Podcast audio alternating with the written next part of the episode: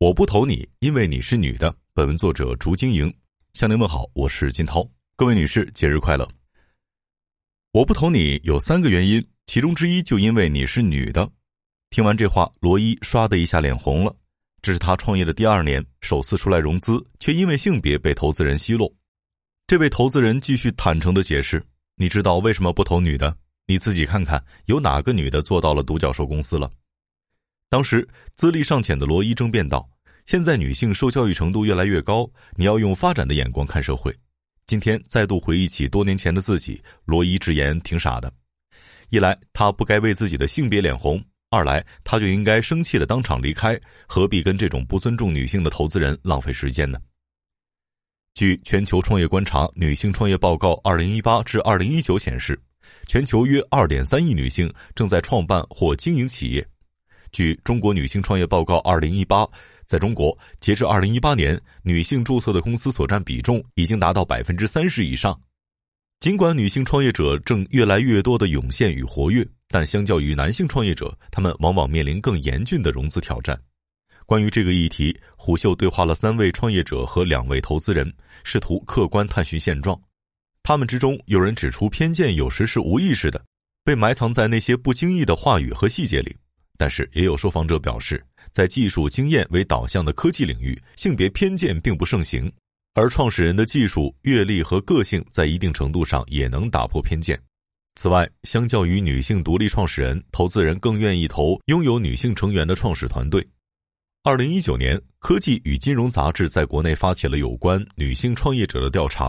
结果显示，女性在创业过程中遇到的最大困难是管理能力不足，随后依次是资金不足、市场分析能力不足以及性别偏见。还有百分之六的公众认为女性创业没有突出的困难。虽然性别因素不是女性创业的最大障碍，但刻板印象仍然普遍存在。罗伊创业八年，他的公司已经完成了 B 轮融资，在这期间，他遇到过的性别歧视就并不止开头那一桩。早年，罗伊和 FA 去融资，由于两位 FA 是男生，大多数投资人都以为他们是创始人，而罗伊是 FA。有一次，他们去见一个有名的基金，先来会议室的是参会级别最低的一位女分析师。当时，罗伊站在两位 FA 中间，这位分析师手里只有两张名片，他发给了第一位，然后直接越过罗伊，又发给了第三位。他以为那两位男生才是创始人。罗伊表示。他给我留下了非常势利的印象，虽然我没有当场讽刺他，但的确非常鄙夷。同为女性，没有尊重，而且就算我是 FA，资历浅，也不该公然歧视女性 CEO。除了在商务场合遭遇这类偏见，更多时候外界对女性创业者的质疑是她背后是否有别人支持，而这种怀疑往往会被引向男女关系。罗伊有个男同学也是公司创始人，见面时，男同学经常打趣他说。你穿个卫衣，看着就像大学生的样子，却要管理一家不小的公司，你背后一定有高人。刚开始，罗伊还没理解这个背后的潜台词，后来才琢磨出一些味道。原来他怀疑罗伊只是面对外界，真正操盘公司的其实另有其人。这让罗伊想起最早创业时，同行派人反复打听他背后有没有人，因为他没有结婚，他们就探听他有没有可能是某个实权人物的情妇。相似的情况也在杨科口中得到了反映。杨科从事金融行业多年，是业内资深投资人，目前供职于一家知名私募基金。他曾见过同事负责的一个项目，那个项目的女性创始人融资不顺，做的是服务业，不是那种有核心技术或个人专利的创业者，因此外界就觉得他的很多客户关系都是其善于利用人际交往而来。杨科说，女性难免会额外承担一些这样的质疑。此外，杨科指出。投资人在看团队时，确实更容易针对女性创始人，会问他：“你在这个团队里是怎么成功的？”遇见女性创始人时，投资人倾向于认为他一定有合伙人或团队来进行分工，而他只是恰好负责对外融资。但看到男性创始人时，大家想当然的认为他可以独当一面，什么事情都可以覆盖。杨科说：“如果女性作为联合创始人，我们倒不排斥，甚至比较喜欢一个创始团队中有女性角色。”这更能在团队当中起到平衡作用。杨科有过一个投资标的，整个公司都是技术咖，对人际关系很不敏感，但有一个女性高管专门面对市场，这样的搭配就能够有效的扬长避短。当投资人的隐形偏见仍旧客观存在时，杨科认为如果一个掌握核心技术的女性创业者对外融资时，找个能够出来面对投资人的男性合作者，也不失为一种策略。比如，先请一个男性高管来对外沟通解释，创始人在更成熟的阶段再露面，双方打配合更能互补。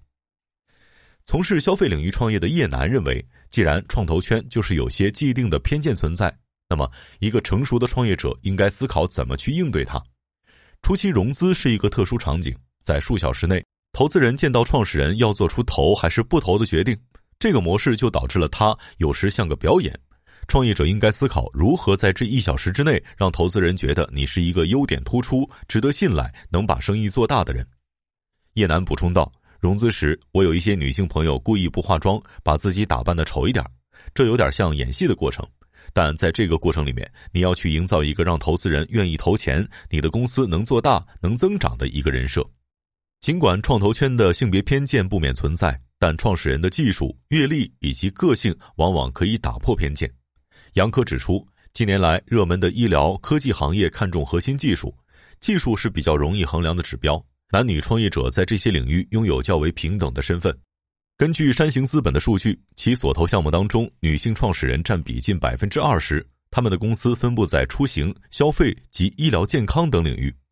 这些女性创始人以四十到五十岁为主，全球顶级名校硕士及以上学历过半。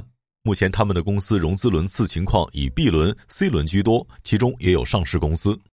山形资本创始合伙人徐师认为，在科技行业，女性创始人并不亚于男性。以往大家会觉得女性的结构化思维或者科学逻辑思维会相对弱一些，但我们看到非常多优秀的理工科女性在这方面都非常强。一个顶级的 CEO 可以兼具人文精神和科学思维。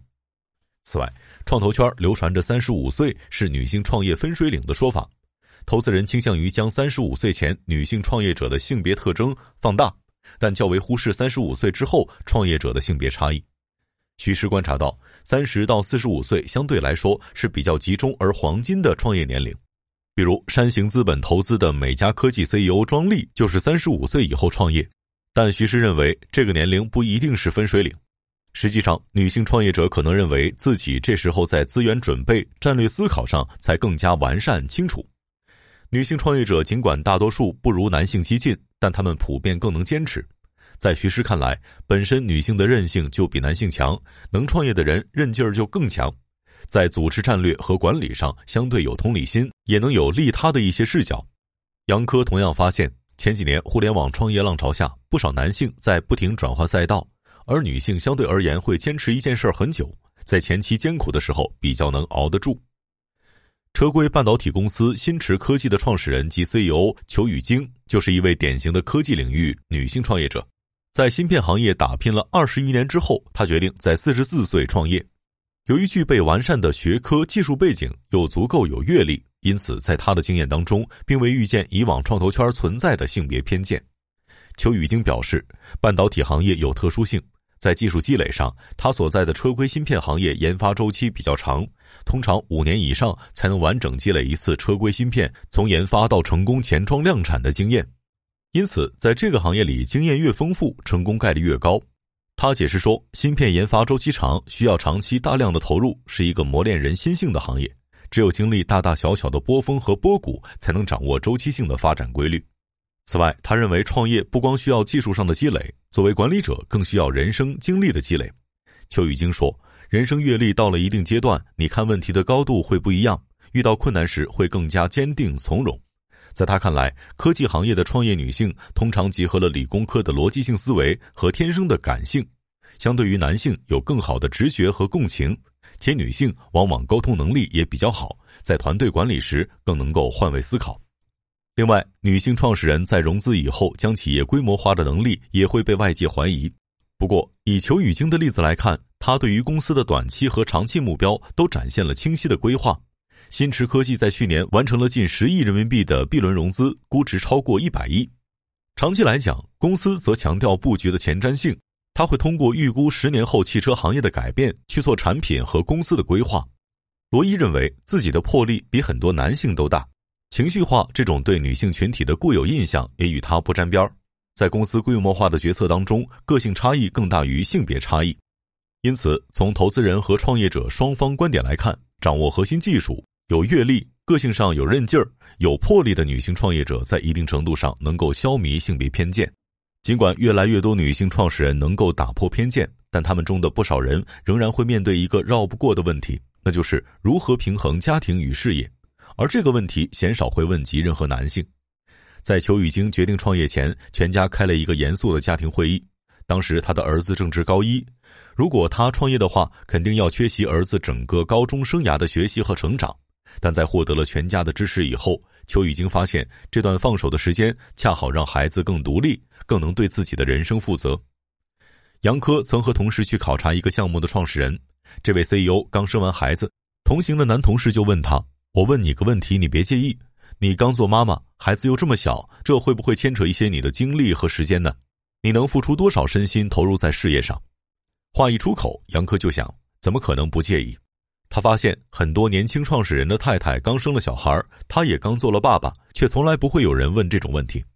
那么，同样作为打拼事业的女性，女投资人是否会更共情女创业者呢？罗伊碰到过那种特别鼓励女创始人的女投资人，愿意给予他们特别的关注，但也有女投资人深知女性成功有多难。因此，根据概率不一定会投女创始人。叶楠提出，多年前一个 FA 告诉他，从大数据结果来看，女性投资人投女性创业者的比例远远低于男性投资人投女性创业者的比例。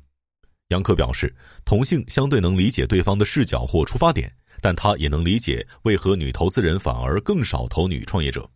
作为同性，女投资人的视角比男投资人更丰富，她的选择标准或评判维度会更多。因此，有时会变得更苛刻。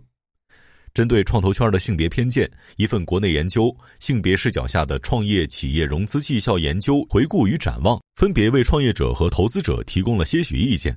这篇论文指出，女性创业者应该针对不同的融资情境，采取相宜的融资策略，更大程度上释放能力信号，勇于进入高增长型行业，组建一个多样化且具有核心竞争力的创业团队十分必要，并要合理化团队内部基于性别的角色配置。同时，文章也建议投资人需转变单一基于性别来进行投资判断的观点。当性别平权的呼声在全球范围内越来越高涨时，所有基金都会对外宣称女性友好。在这种氛围下，创投圈的性别偏见有时成为了房间里的大象，一种大家显而易见却彼此心照不宣的现象。自然，今日大约不会有投资人不知趣地说出“我不投你，因为你是女的”。只是，又有多少人还在心里嘀咕这句话呢？本文当中的罗伊、杨科、叶楠均为化名。